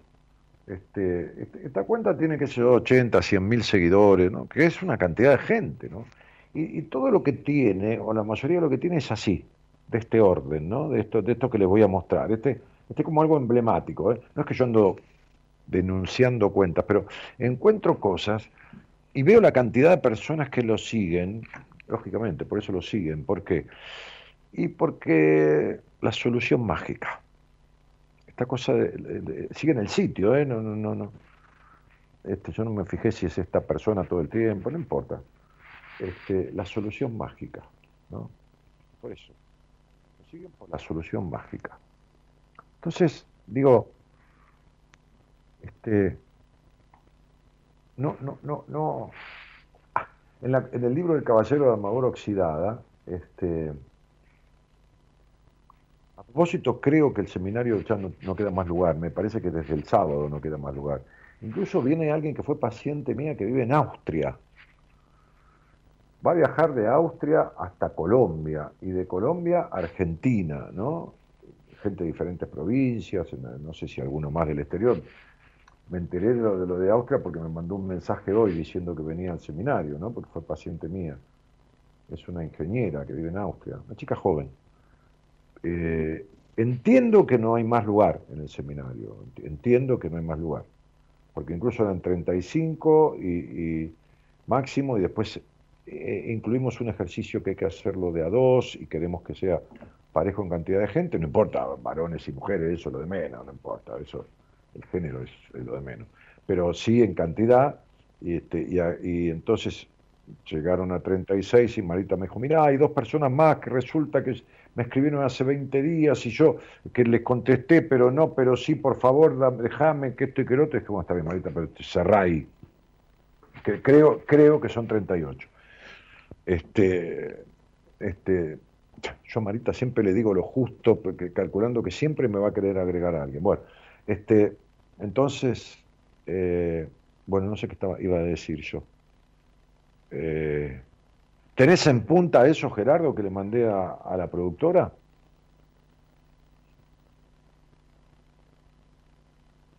¿Lo tenés en punta? Estaba estirando yo para, para darles tiempo. Eh, lo estoy bajando, dice, lo estoy bajando.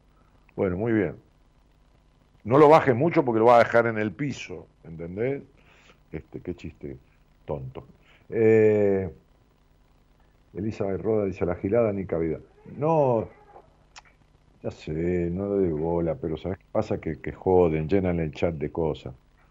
Este, Viviana Díaz dice, hola Dani, este, se ríe Gerardo por el chiste estúpido que dice.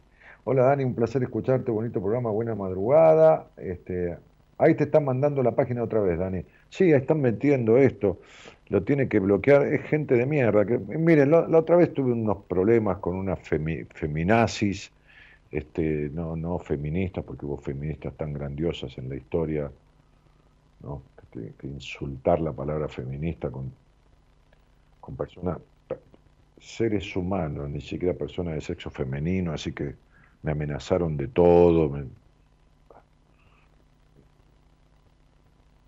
Así que bueno, ¿qué quieren que les diga? Este, este es el problema de, de, hacer un programa tan diferente y tan con gente que quiere mejorar y con otra que le molesta escuchar verdades y le afecta, este, le molesta y, y, gente fracasada, frustrada, hecha mierda, que no quiere salir de donde está. Y, encima es como que tienen una doble faz, y escuchan programas como esto y agreden o, se inventan agresiones que no existen y, y, amenazan y todo lo demás. Yo estoy acostumbrado a eso, ¿no? Es esporádico, por supuesto que es esporádico, ¿no? Pero este, siempre hay gente que, que pierde el tiempo haciendo esas estupideces o, o, o, cosas raras o amenazas o ese tipo de cosas. Me importa tres pitos, ¿no? ¿Qué va a hacer? Eh, bueno, eh, ponelo, che, ponelo. Poné, esa tontería que, que, estaba en Instagram, que está lleno de eso, está lleno todo de eso, Instagram, TikTok, todo, pero lo peor es que hay gente que cree, lo utiliza y vive en función de eso. ¿Cómo espera Gerardo? Eh, no bajó todavía, pero si, si, si dura un minuto, eh, dura un minuto, ni llega. Si no lo pongo desde mi celular y lo muestro en la cámara. Pero no se va a ver bien. Tengo que ir a páginas especiales para bajar. Parece que complica todo. En fin. Para bajar el video. Ah. ¿Por qué? ¿Por qué? Porque es de Instagram el video.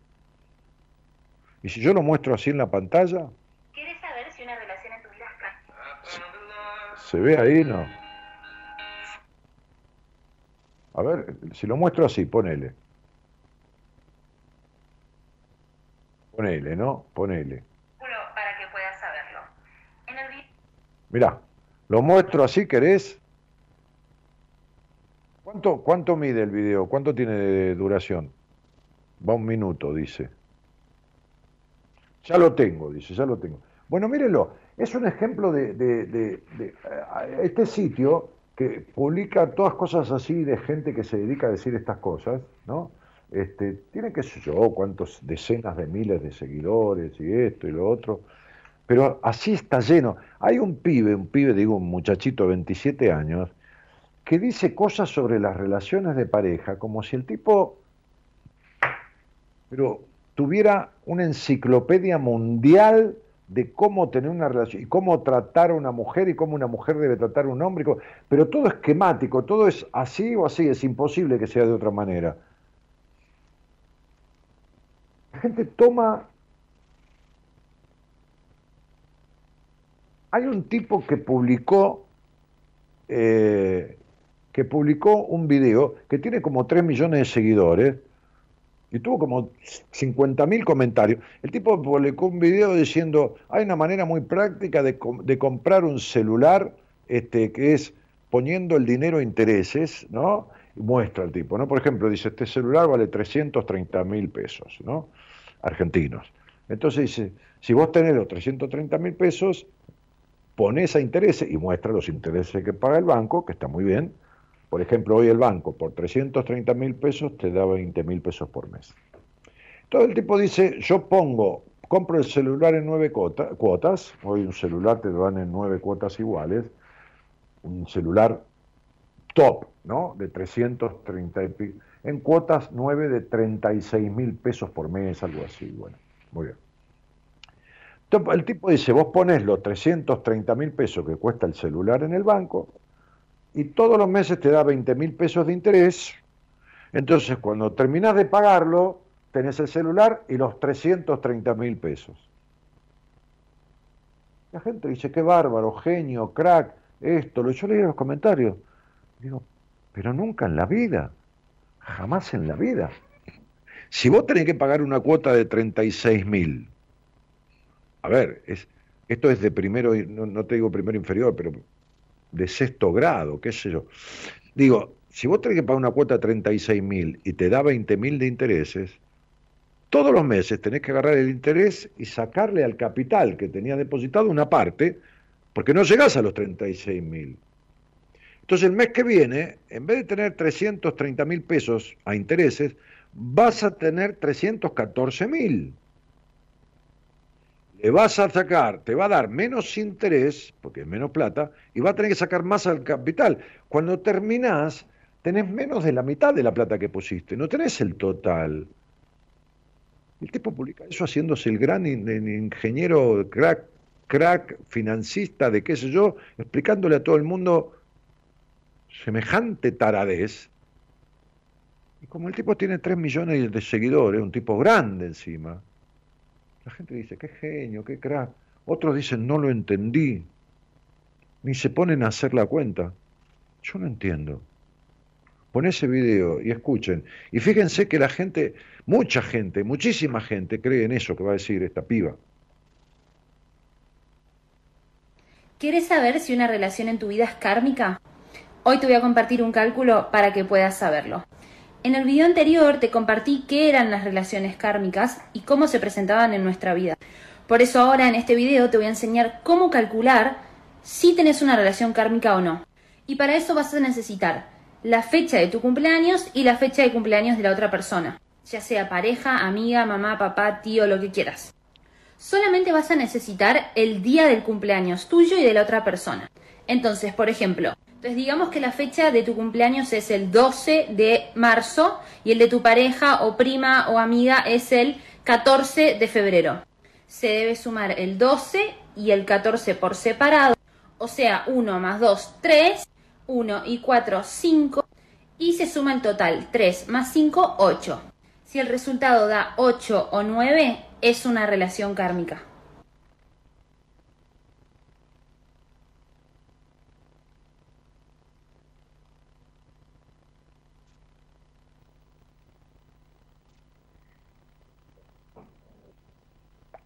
¿Ustedes escucharon eso? Primero que no explica ni siquiera qué es una relación kármica. Segundo, que qué tiene que ver el día del nacimiento de uno con el de otro, que sumado si da ocho o nueve. Pero qué tiene que ver Dios y la Virgen Santa.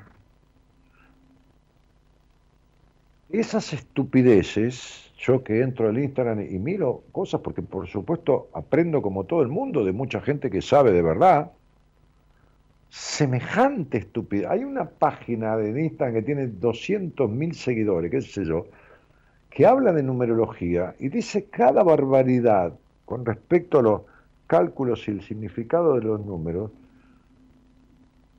cada barbaridad, cada, cosa que no se corresponde con la realidad. Ustedes, a ver, debe haber gente que sabe muchísimo más numerología que yo, pero sí seguramente pero cuando alguien sale al aire y yo utilizo su nombre, los que me escuchan hace tiempo y hace años, saben que yo le describo situaciones, características de su vida, momentos, circunstancias que están viviendo, relaciones de la infancia, limitaciones en su sexualidad, 200.000 cosas diferentes este, al cabo de tantos años a través de lo que hago con numerología.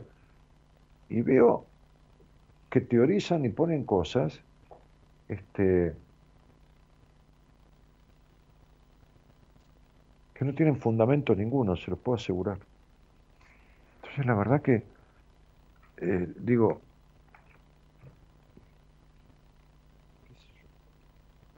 no me explico qué hace la mayoría de la gente. Bueno, sí, yo sé lo que hacen, buscar soluciones, cosas que les justifiquen cosas, ¿no? Buscar soluciones mágicas, qué sé yo. En fin. Bloquearon a ese troll, dice Martín Cueto. Jaja, dice Marta, relación Carmen. Yo estoy siguiendo tus videos de numerología, qué buenos están. Bueno, este, hoy día es así, Dani, todos creen que saben todo, si no, fíjate los famosos coaching. Bueno, hay, tipos que, realmente coachean y saben mucho, este, específicamente a determinadas cuestiones, que es el coach, muy útil para determinadas cosas puntuales, ¿no? Este,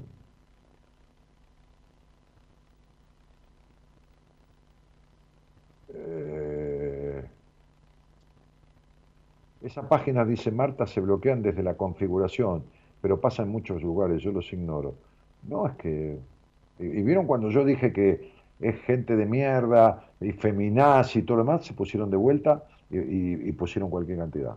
¿Vieron cómo se, nota? Enseguida muestran la hilacha. Bueno, muy bien. Bueno, nos tenemos que ir. Pobre, la gente que quiere joder con esas páginas este, no va a poder joder más porque ya nos tenemos que ir. se van a quedar jodiendo solos. En fin, espero que les haya servido esta apertura que he hecho sobre las consecuencias que deja eh, la, la ausencia de una sana y coherente función paterna, que como han visto en esta descripción, este, este, no, tan desarrollada, pero que he dado siete, ocho, diez pautas diferentes de las consecuencias que deja, este, muchísima gente se sintió este, identificada ¿no? con, esos, con esas afectaciones o esos síntomas.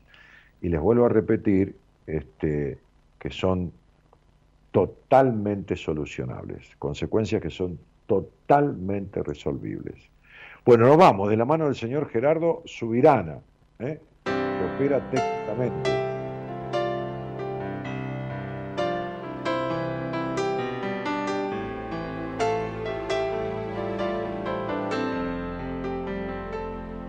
La vida no debía ser así. Por cierto, yo tenía planes tal vez porque la mano de mi padre tapaba lo que me hacía sufrir. La vida no debía ser así, tan torpe, tan amarga y predecible. Creía que era un poco más vivible. La vida no debía ser así, la vida no debía ser así la imaginé más simple, sin candados, sin tantos corazones clausurados, sin tantos alambrados, más feliz. La vida no debía ser así, pelearse cada día como leones, volver a casa sucio, hecho girones. La vida no debía ser así, debía ser como contaban en los cuentos y no en las cuentas, las noticias, cables, cifras, documentos. La vida no debía ser así. Bueno, de la mano del señor Gerardo Subirana decía que opera técnicamente y musicaliza este programa. La vida no debía ser así. La vida es como uno la hace, ¿no? Este, eh, y, debía ser como los cuentos que nos contaron, dice Copani. Sí, como Walt Disney, ¿no? Que le cagó la vida a medio mundo haciéndole creer que el príncipe azul existía. Entonces, bueno, la vida este, no es, eh, en realidad, eh, no es de una manera o de otra. Tiene que ver con, mucho como uno la hace, ¿no?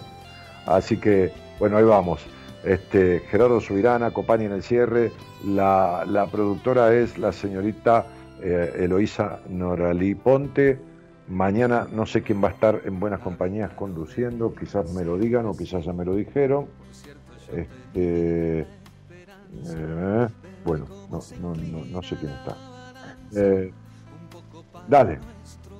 Al fin, la vida no debía ser así, tragarse todo lo que no nos gusta acostumbrarnos a que sea injusta. La vida no debía ser así, debía ser como pensaba en la escuela. Y es tan distinta, tan difícil, tantas veces traicionera. La vida no debía ser así, sin magia, sin ternura, sin futuro sin una lucecita tras los muros, sin ganas de luchar con tanto gris. La vida no debía ser así, un paraíso para los ladrones, nosotros nada más que espectadores, mirando como parte